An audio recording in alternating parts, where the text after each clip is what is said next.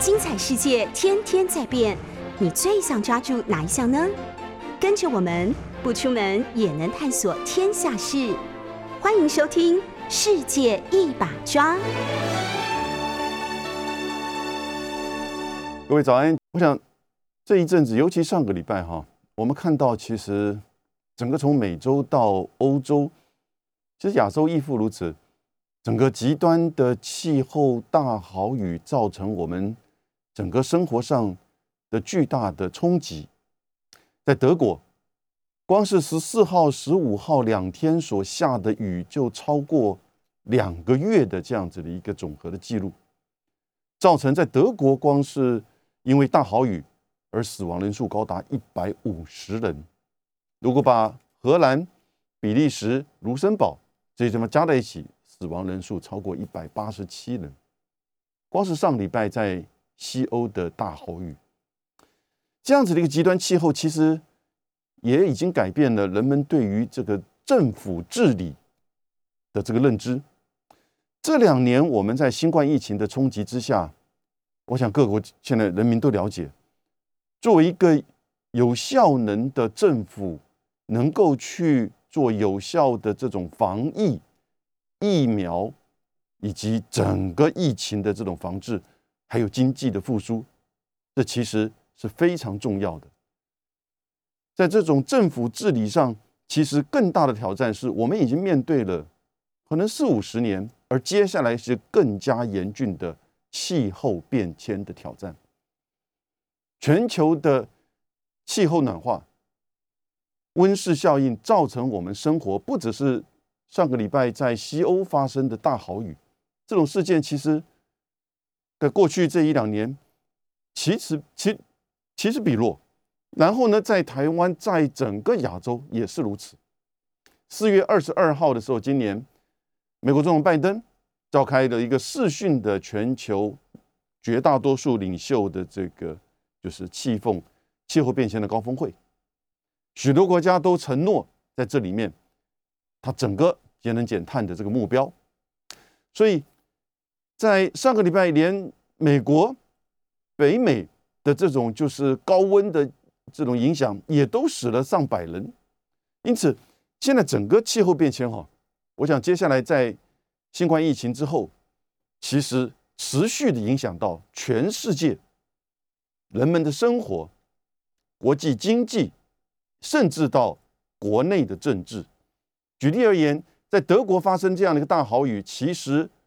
造成了绿党一直是以最主要的气候变迁的这个政策为主要政策，甚至唯一政策诉求的德国绿党，现在在两个月之后的这个德国大选，突然声势高涨。梅克尔赶快的从美国拜访拜登回去之后，因为梅克尔宣布两个月之后他就要离职。现在的这个执政党，德国的基民党能否连任？他的后继者能否延续梅克尔的政策？这现在造成很大的挑战。德国的民调现在显现的，事实上是对绿党，因为这一次的这个大豪雨的这种偏爱。所以，其实整个大概到目前为止，依据在夏威夷有一个天文台，过去长时间针对大气层的这种温室气体的。尤其是二氧化碳，啊，这种连续性的调查跟监视，到目前为止，整个大气层当中，其实已经浓度高达到四百一十九点零五 ppm。现在大概是相较于一这个过去工业化时期，大概讲的是一八十九世纪中的时候，一八五零年之前。比一八五年之前工业化之前，其实现在温度是已经提高到一点二度，而距离其实京都议定书、巴黎气候协议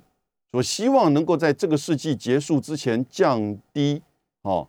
这个一点五度，甚至最好是两度的情况之下呢，其实是已经很接近了。上个礼拜，同时其实在欧洲跟中国大陆。都有两个重大的，就是有关于气候变迁的政策出来了。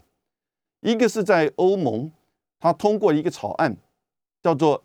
这个“五五草案”。什么叫“五五草案”？“欧盟其实在去呃二零一九年的十二月，他就公布了一个，希望能够在二零三零年呢，能够比一九九零年的这个温室效这个温室这个它的排放啊降低到百分之五十五以下，所以就五十五，这也是在四月份的时候欧盟提出来，二零三零年希望能够降低至少百分之五十五，相较于一九九零年代。啊那就为了达到二零三零年的百分之五十五的这个，就是说降低量，那这个叫五五嘛，他就提出了，在上个礼拜提出了大概非常多的这个项目啊，这些项目等一下跟各位介绍。另外一方面呢，在七月十六号，中国大陆在已经其实试行了将近有十年，不同的城市跟这个省份哈，从上海天。这个北京、天津、上海、深圳，呃，到重庆、广州啊这些地方试行的所谓的碳排放权交易市场的这样一个制度，在七月十六号的时候呢，上个礼拜五正式的启动啊，正式的启动设在上海，然后呢启动，也就是说针对两两千两百二十五家，目前是两千两百二十五家。以发电为主的中国大陆的企业开始进行所谓的碳交易，碳的排放权呢？碳交易是指碳的排放权的交易，用经济的手段跟机制来去促使，其实企业减少碳排放。碳排放交易的目的，其实在减少碳排放。那这是一个怎么样的制度？什么叫做碳排放权？什么叫做碳排放？这个交易市场啊，我们今天也各位这个说明介绍。光是上个礼拜，各位你看，一个是在欧盟，一个是在中国大陆。欧盟当然走的是更为先进的，它甚至在二零三五年开始就已经不可以再贩售任何，就是说这个使用柴油或者是汽油的这个汽汽车。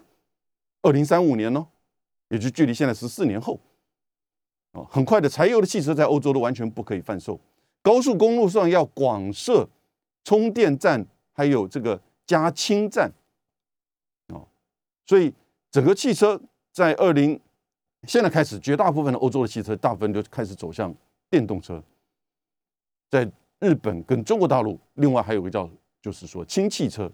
日本叫水素，开始整个配套的措施。拜登提的二点三亿的基建计划当中，也。好，发下豪语说要在美国广设五百万座充电站，自动车的这个电动车的这个充电站。那美国能不能做到？我觉得这个对美国是一个非常大的挑战，也对全球是个大的挑战。我们先说一下哈，温室效应。其实各位，温室效应不是绝对都是坏事。要了解，地球之所以能够适合人类生存，哈，有这么多的这种这种，就是说，呃，生物的多样性。也是因为有温室效应，我们的气体百分之七十八是氮气，百分之二十一是氧气。可是呢，中间有一些有大概七种叫温室气体，绝大多数都是二氧化碳啊，呃，二氧化碳，其他像是甲烷哦，一氧化二氮、氢氟化合物等等这类这些，有七种这个温室气体。温室气体其实当太阳光进入到就是地球反射的时候呢，它可以在大气层里面把这个热，然后呢变成温室气体，把它给留下来。所以呢，如果没有温室气体或温室效应，其实地球是不适合人居住，地球就会是一个非常冰冻的。因为氧跟氮它不是温室气体，而且温室气另外一个特色哈，就是说它其实很快的能够去全球。整个地球的平均的分散，它比如说有一个或者太阳的照射，或者是地球的这个温室气体的释放，它进入到这个对流层之后啊，它很快的是会平均的产生全球的这种效应分布，哦，所以也就是说，当一个国家释放这个温室气体二氧化碳的时候，它不是只有停留在这个国家的上空。对这个国家产生这个极端气候啊，或者是说，呃，这个气、这个气、这个大气层的污染的之类，不是这样子。它其实马上的就造成全球的这个效应，很快的平均啊，因为它是在整个地球的表面。所以，但现在因为我们人类的工业化造成很多的因素，发电也好，石化也好，蓝莓也好，汽车也好，甚至动物的这个畜牧业、畜牧业的这个排气排放这些东因素也好，使得过去这大概从十九世纪中叶开始，我们整个温室气体就快速的增加，大概从一九八零年代你就看到它那个温度哈。就开始不断的提升，现在大概我刚才讲过，相较于工业化之前，我们大概提升了一点二度了，啊，那这样一个提升，就温室效应的快速变化，就这会造成什么？地球暖化，地球暖化你会造成海水的温度上升，这个酸度增加，然后呢，这个造成就是整个就是一些低洼地区的被淹没，有一些南太平洋国家可能事实上寿命只剩下。几十年，然后呢？极端的气候，北极的这个洋冰的溶解，这已经都是很清楚的。过去这几十年来的效应，所以它会对就是人类造成这种全面性的冲击。温室气体还有一个特色，它是会停留在对流层当中、大气层当中几十年。所以我们现在看到的这个，比如说德国这个这个大豪雨。它并不是只有第一个，它并不是指德国造成排放造成的，啊，不单纯是这样子，它是全球性的这个现象。第二个是，不是只有现在，其实是过去几十年甚至百年以上，应该说从十九世纪工业化开始到现在，整个累积的二氧化碳的这个就是这个温室气体呢，其实它可以停留在大气层几十年之久。啊所以这已经变成大家就了解，这已经变成全球性的责任，不是单一国家的责任。第二个，没有任何国家可以去逃避或者是规避，就是说任何的现在的要求啊。最多也许在京都议定书的时候呢，一九九七年开始是先对工业化国家的这个排放的限制做要求，哦，然后现在呢，基本上已经是全球性的。所以我们看到，一九九二年就有地球高峰会，一九九七年的京都议定书，然后呢，二零一五年的这都是在联合国的这整个就是气候变化纲要公约，那就是一九九二年的时候所订立这个纲要公约，然后呢，一九九七年京都的议定书呢就订立了一个排放量，哦，强制的要求各国必须要有提出这样一个方案跟对策。到了二零一五年的巴黎气候协议呢，听过的通过的巴黎协定呢，就是一种强迫性的啊，各国都要提出这种排放量的这个目标。现在基本上我们是希望说，能够将全球的温度控制在工业化之前，在这个这个世纪结束前，不要超过二度 C，最好是不要超过一度 C。现在已经超过一点二度了，对不对？所以你现在电于对于一点五度，其实只剩下零点三了。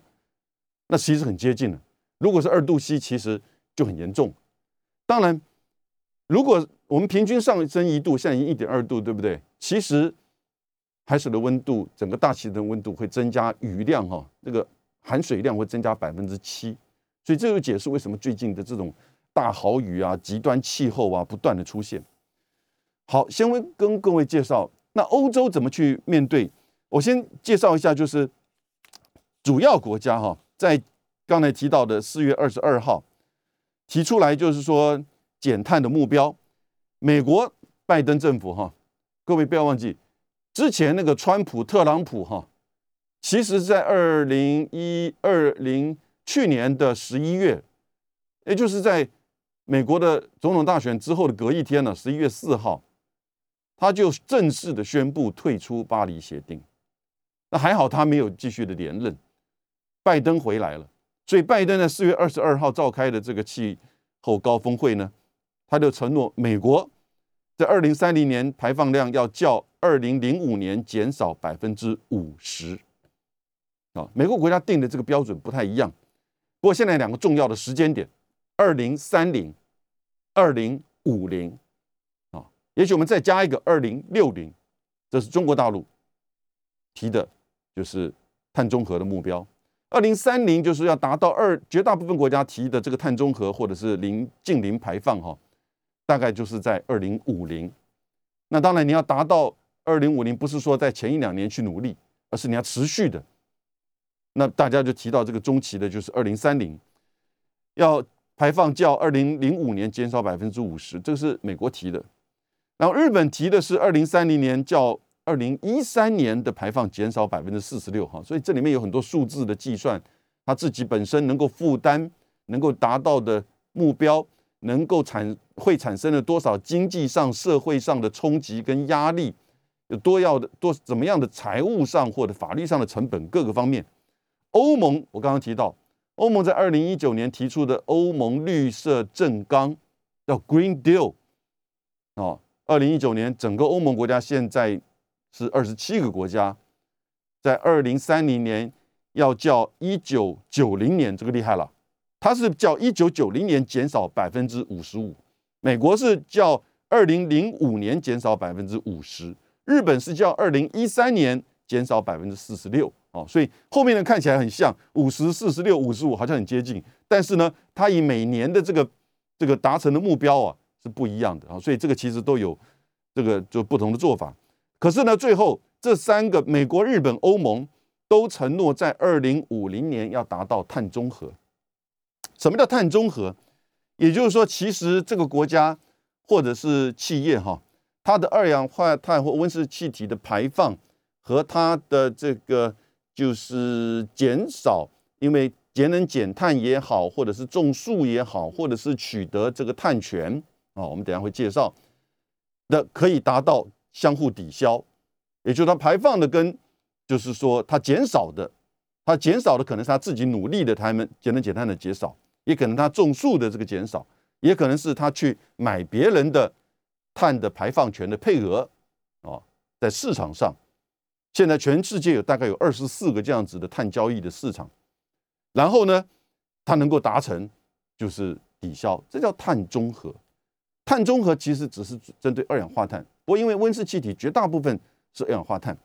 哦，可是呢，其他的六种气体如果也一起算进去了，这就叫做近零排放，啊，也就是所有的近零排放都能够达到，就是说这个排放跟这个排减排哈能够相互的这个抵消的。上个礼拜欧盟提出一个草案，这个草案还是需要二十七国的，就是说国会的国家的这个通过，也需要。欧盟议会的通过，不过我觉得这个草案应该是这个通过的可能性很大。简单的介为各位介绍哈，它里面大概分为七个大的这个项目。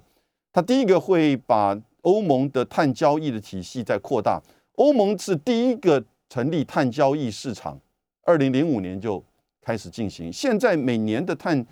交易的这个数据达到了一千七百亿美金呀，哦，事实上是非常巨大的。那他希望能够在二零三零年取消这些航空业的免费排放配额啊，所谓的碳这个排放权，也就是第一个是依照各国这个国际公约制定的各国的配额，各国依照他自己的配额再分给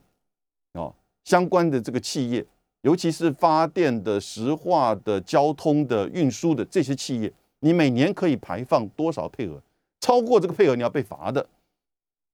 但是呢，有一些公司他就会他做不到，因此呢，他就要去买别人的配额。有些公司做得到，做得很好，他很早就开始在做节能减碳的这样子的一个相关的设备啊、措施啊，所以他配额分下来的时候，他觉得哎，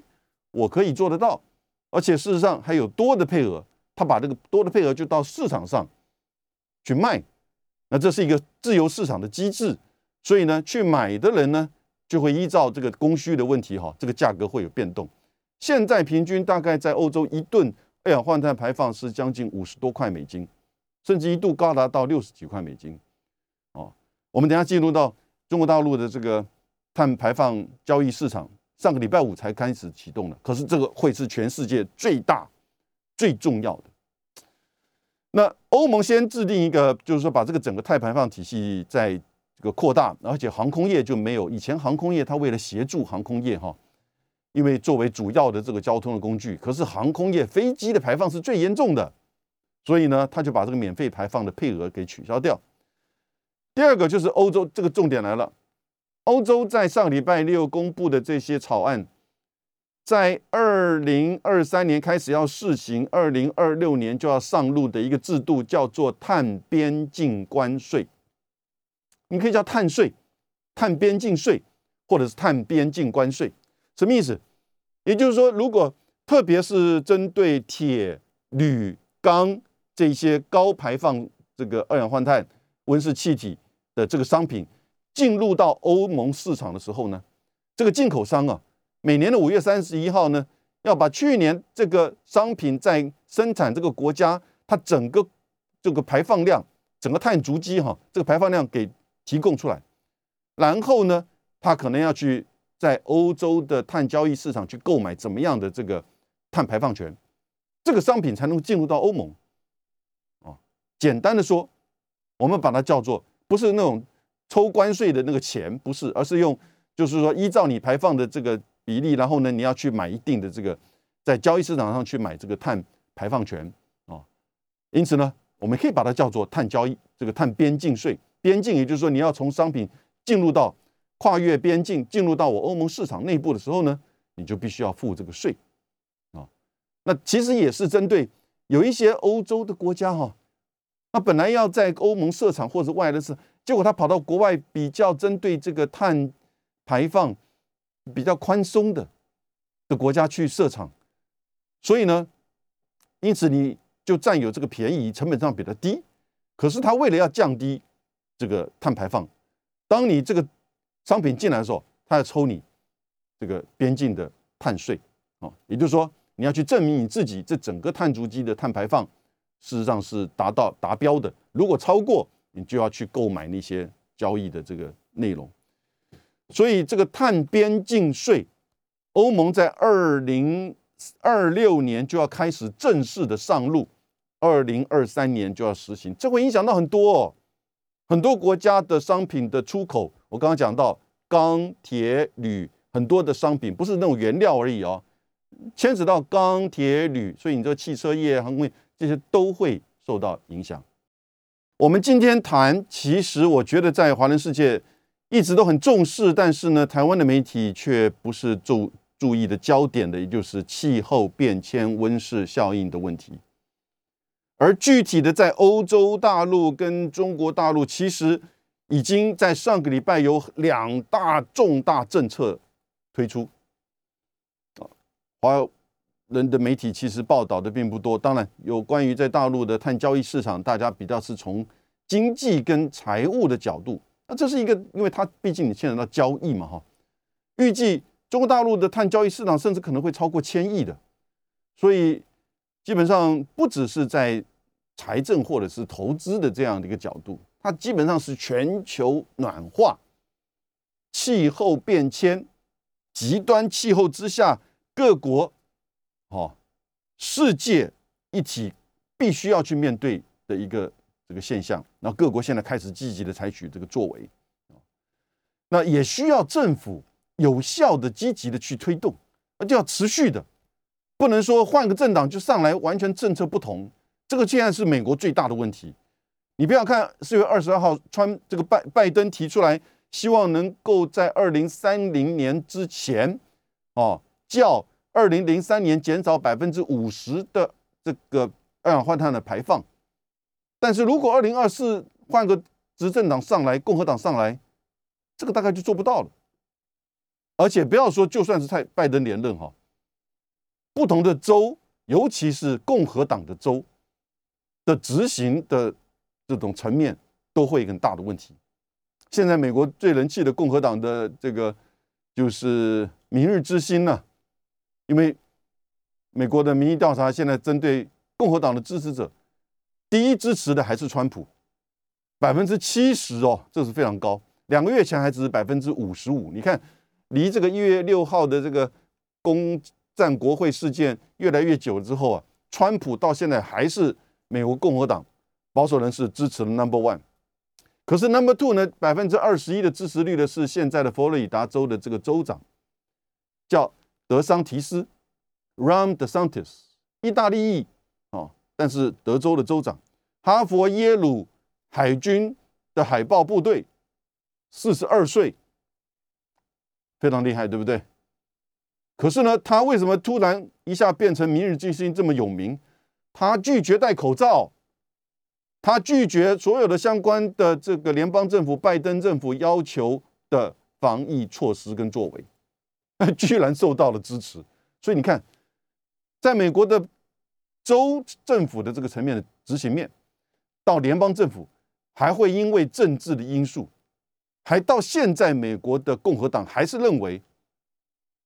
气候变迁是骗人的，是跟美国的利益。相违背的，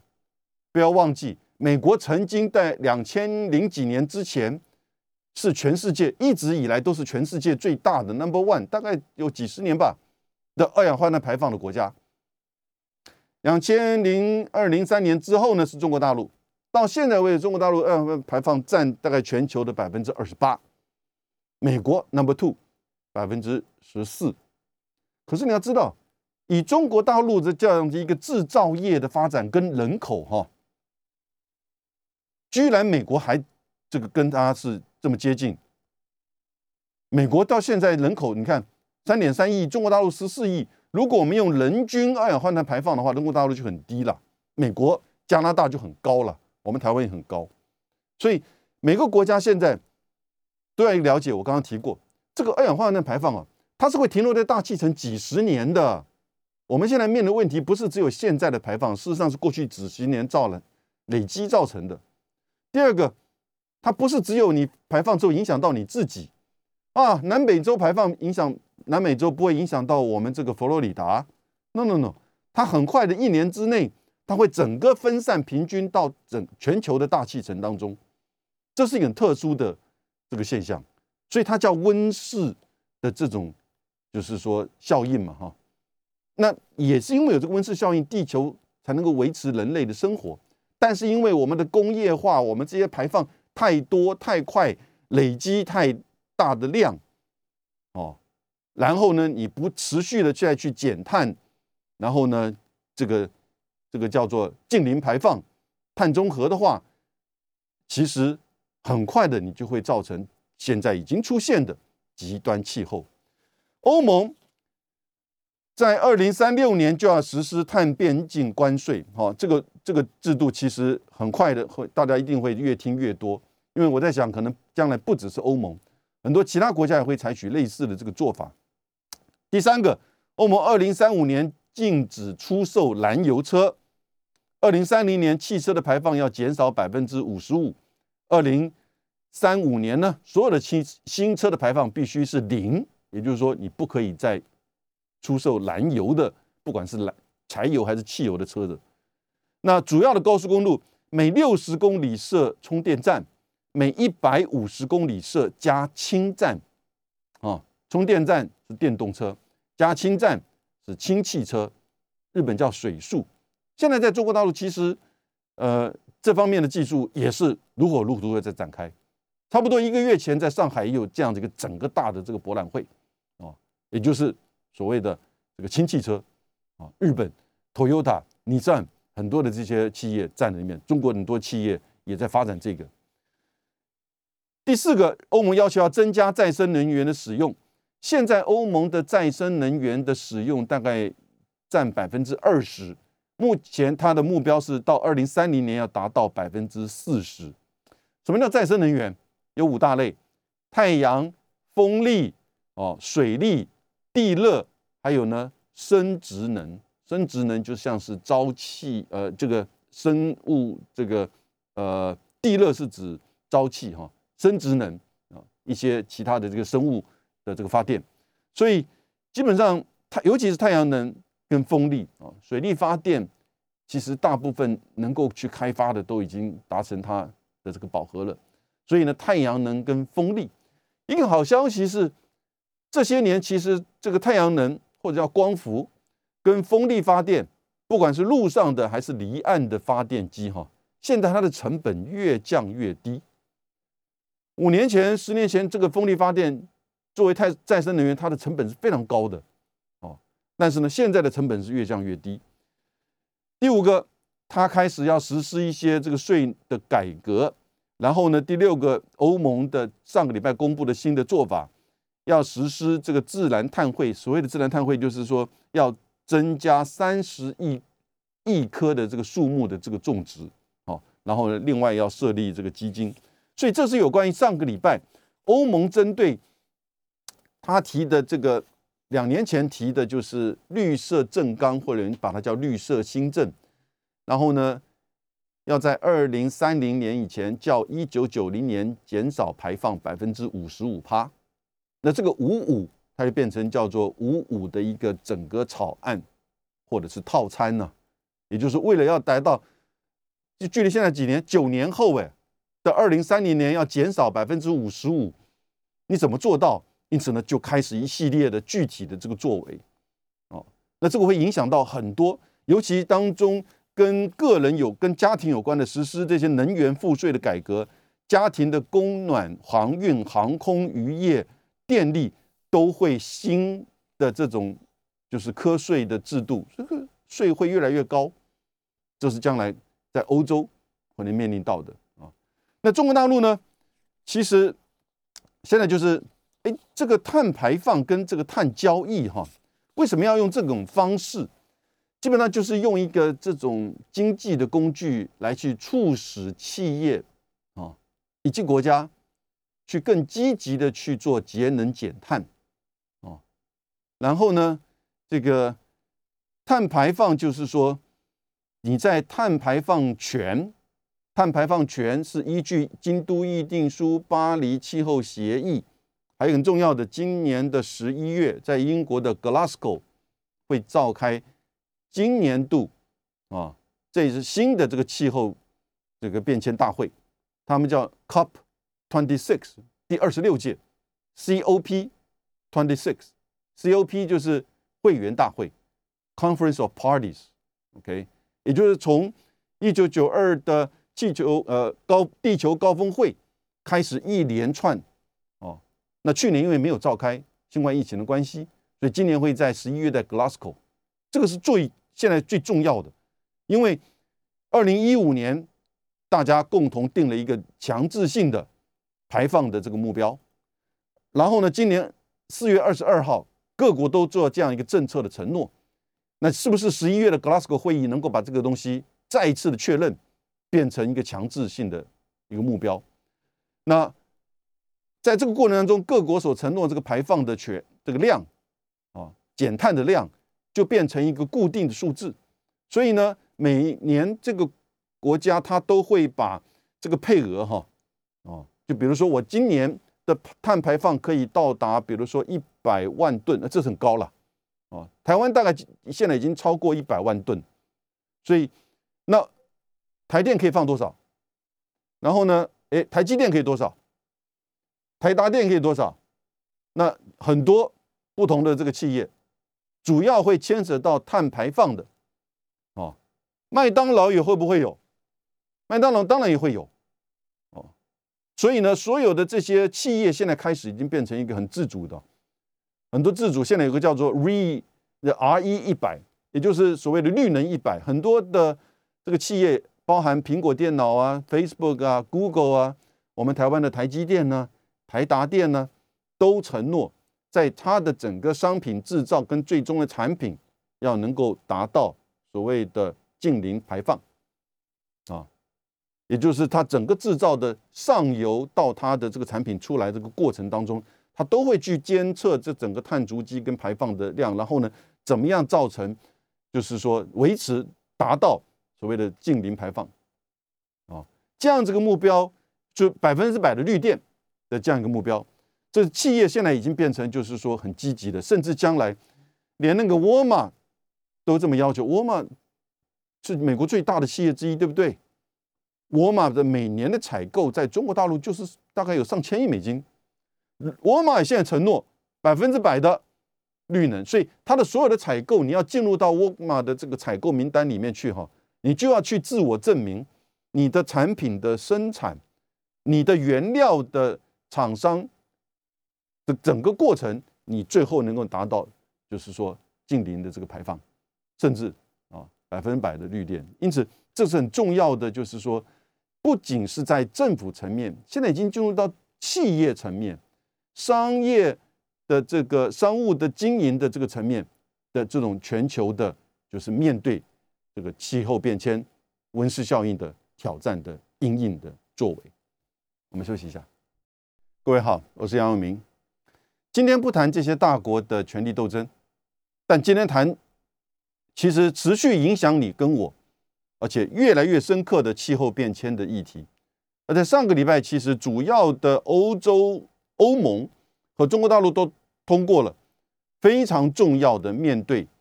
节能减碳的重要的这个做法跟这个机制。欧盟我刚刚介绍了很多了，碳关税。哦，禁止再出售燃油车了。二零这个三五年，然后呢，再生源能源目标在二零三零年要达成到百分之四十，这都是很大的一个很有决心的目标啊。你想想看，只有九年的时间，中国大陆呢，在这个去年的时候呢，习近平就说，二零三零年中国大陆要达到碳达峰，哦，也就是碳排放达到最高峰。然后呢，接下来三十年之内，二零六零年。不是二零五零，其他的国家跟欧盟都宣布的是二零五零。我们台湾蔡英文中，蔡蔡英文总统呢，他也在今年的四月宣布，是台湾要在二零五零年达到这个禁止排放碳中和啊。那我不知道宣布之后还有什么作为，这个不不是你宣布就做你就达到了。拜登也是，不是你宣布你就达到了。可是你看到拜登提出二点三兆美元的这个基建计划里面。有许多是针对气候变迁的，哦，那中国大陆在二零六零年要达到碳中和，这个其实哈，就它现在的全世界排放第一，占百分之二十八的比例，相较于其他的这些工业国家，是最短时间，二零三零年从碳达峰到碳中和，也就最高峰到这个。完全的相互抵消，排放的跟减碳的抵消零，哦，碳中和。那如果把所有其他的这一些温室气体都算进来，那就是近零排放，net zero，net zero。那一定会排放嘛，哈，你一定会排放。而且我们也需要温室气体维持这个人类的生态环境，地球的生态环境。可是你排放太多。造成的温室效应、海水上升、温度升高、极端气候、北极的融冰这些东西，就造成全球现在不适合人类居住的这些豪大雨啊、极端气候问题就很多了，对不对？更不要说每天的天气这么炎热。所以呢，大家开始要去减碳，二零三零这个目标，二零五零目标，中国呢就二零六零要达到碳中和。其实啊。我大概在二零零七年之前去过中国大陆，跟二零一三年中间因为有进政府服务，没有办法去中国大陆。二零一应该二零一六年之后，我再去中国大陆，中间你看差了十年哈。我个人的很深刻的感受是，中国大陆在二零一六年之后，很多的都市哈，那个绿化的程度，让你觉得非常的佩服。马路整个拓宽，然后中间。种植甚至有点像公园，不逊色于新加坡的那种所谓公园城市。许多中国大陆的城市现在都是如此，他们的整个绿化生态的这个重视哈，变成非常积极。我再举例，二零一九年中国碳强度比二零零五年事实上下降了百分之四十八，非石化能源占一次能源消费重比达百分之十五。哦，我们刚刚讲到。可再生能源投资连续五年超过一千亿美元，从风电、光伏，也就是太阳能，啊的装机的规模都占全球百分之三十以上。新能源汽车销售量占全球新能源电动的也好，氢气的也好，哦的汽车销售量的百分之五十五。啊，当然有的是，就是说电动加上汽油的，到二零一零二零。二一年六月，上个月，现在开始的七个试点的碳交易市场呢，已经超过四点八亿吨。然后呢，在上个礼拜七月十六号，这就是这个碳排放权交易市场，我们就把它叫碳交易市场，在中国大陆正式的这个启动。碳交易市场是这样，两个企业都给予同样的这个配额限制，你一年，比如说举例而言，你一年可以排放一万吨，哦，这不少二氧化碳的这个量。一个企业其实它比较早再去，也许都是一个发电相关的这个这个企业。一个企业它比较早去做一些投资设备，所以其实它的二氧化碳排放它不到一一万吨，它其实只有呃六千吨，因此它就多了四千吨的配额。但是另外这个企业它比较是晚去做啊相关的这些设备，因此节能减碳的这个效能比较低。它每年的排放超过这个一万吨、两千吨，所以它到达到一万两千吨，那怎么样会被罚哦？所以呢，它就要到市场上。如果我们一个碳交易市场，它要去买两千吨的这个碳排放权，所以就是买所谓碳交易是买这个碳排放权。那这个有多了四千吨的，它就可以去卖，因为它是一个自由交易的市场，所以呢，它就会有多的这个收入。那对他的企业经营就会很大的帮助，相较于对这个去买的呢，它就产生的成多的这个成本，用这种方式哈来去鼓励企业，不管是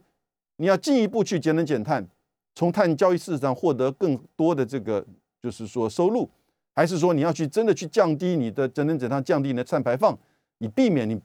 要到交易市场去负担更多的成本买这个交易权哦，然后呢？大家都会进一步的去优化你整个这个，就是说你的生产的过程，然后呢，你会进一步的去节能减碳。所以，简单的说，碳交易权市场、碳交易市场的目标就是在减低、降低碳排放，只是用市场的机制推动这个碳资源的优化哦的这个配置，以成本效益最优的方式呢，实现这个碳减碳。哦，碳的这个减排。那我们现在中国大陆如果要在二零这个六零年以前达成这个碳中和，虽然说九年之后是碳高高峰，可是呢，你不能说到高峰之后你再来面对怎么样去在三十年之内达成这个碳中和。事实上，我刚刚介绍了，在许多的城市啊，电动车啊，或者是再生这个呃新能源汽车。许多的这些发电的这个方式，因为主要的这些温室气体是来自于就是这个发电，因此中国大陆十六日的这个碳交易市场，大概从在北京、上海、武汉三地的这种联合启动哈，因为它之前十年已经在不同的七个地方进行了这个试点，然后呢，整个当天的交易价落在五十一点二三人民币。啊，所以价格还很低的，每一吨一吨五十一点二三人民币，交易总额是四百一十万吨，哦，也量不高。以中国大陆的这个整个排放而言，交易总额是只有二点一亿啊美元。现在它每天就跟交易市场一样，上午跟下午都有这样一个交易的。目前有两两千两百二十五家以发电的企业为主。哦接下来像是其他的石化，然后呢，这些其他的这些规模的呃碳排放为主的为大量的这些企业都会纳入到里面。那目前已经纳入的这个两千两百二十五家的这个企业，事实上它一年的排放是多少？我们刚刚讲第一天的总交易额才四百一十万吨，可是呢，这初步纳入哈的两千两百二十五家。它的一年的排放量是四十亿吨二氧化碳，四十亿吨哦，大概中国大陆占百分之二十八，可能一年是将近有两百多亿吨的这个排放啊，全世界大概是将近九百多亿吨，所以基本上其实大概的这个作为，也就是说，接下来像是火力发电啊，这个燃煤炭发电啊这些。都会面临到政府要求你要达到这个配额，否则的话，你如果至少甚至低于配额，啊，叫碳复牌。然后呢，如果你低于配额，你还可以在交易市场上去取得就是说交易权的这个获利。如果你高于这个配额的时候呢，你就要去满这个碳交易权。那这个东西当然对你企业经营的成本就造成很大的这个压力，对不对？所以这样子的一个作为，其实基本上是透过一个市场机制在鼓励企业，你要去做企业的技术的升级，然后呢节能减碳哦。这个东西当然过去对任何的企业经营都没有这样一个这个这个这个项目嘛。以前大家不重视环保的时候，不重视这个节能减碳的时候，你根本没有需要去针对你自己的生产过程当中是不是有多产生多少的这个碳排放。然后呢，政府还给给你规定一个配额，然后呢，你进你使用的这些原料或者是零部件，它的碳排放的比例是多少，要加入到你整个这个产品的里面去，所以这个东西就变成一个新的，以后变成一个常态了。在中国大陆现在已经开始启动了，台湾的一些著名的企业也注意到了，哦，全世界企业开始更早的去做这个规划了。那这个当然就会影响到什么？影响到这个市场，影响到它的价格，影响到你跟我的什么生活？可是要用这个方式才能去加快整个，就是说人类面对现在的温室效应跟气候变迁的重大挑战。今天到这边，谢谢大家。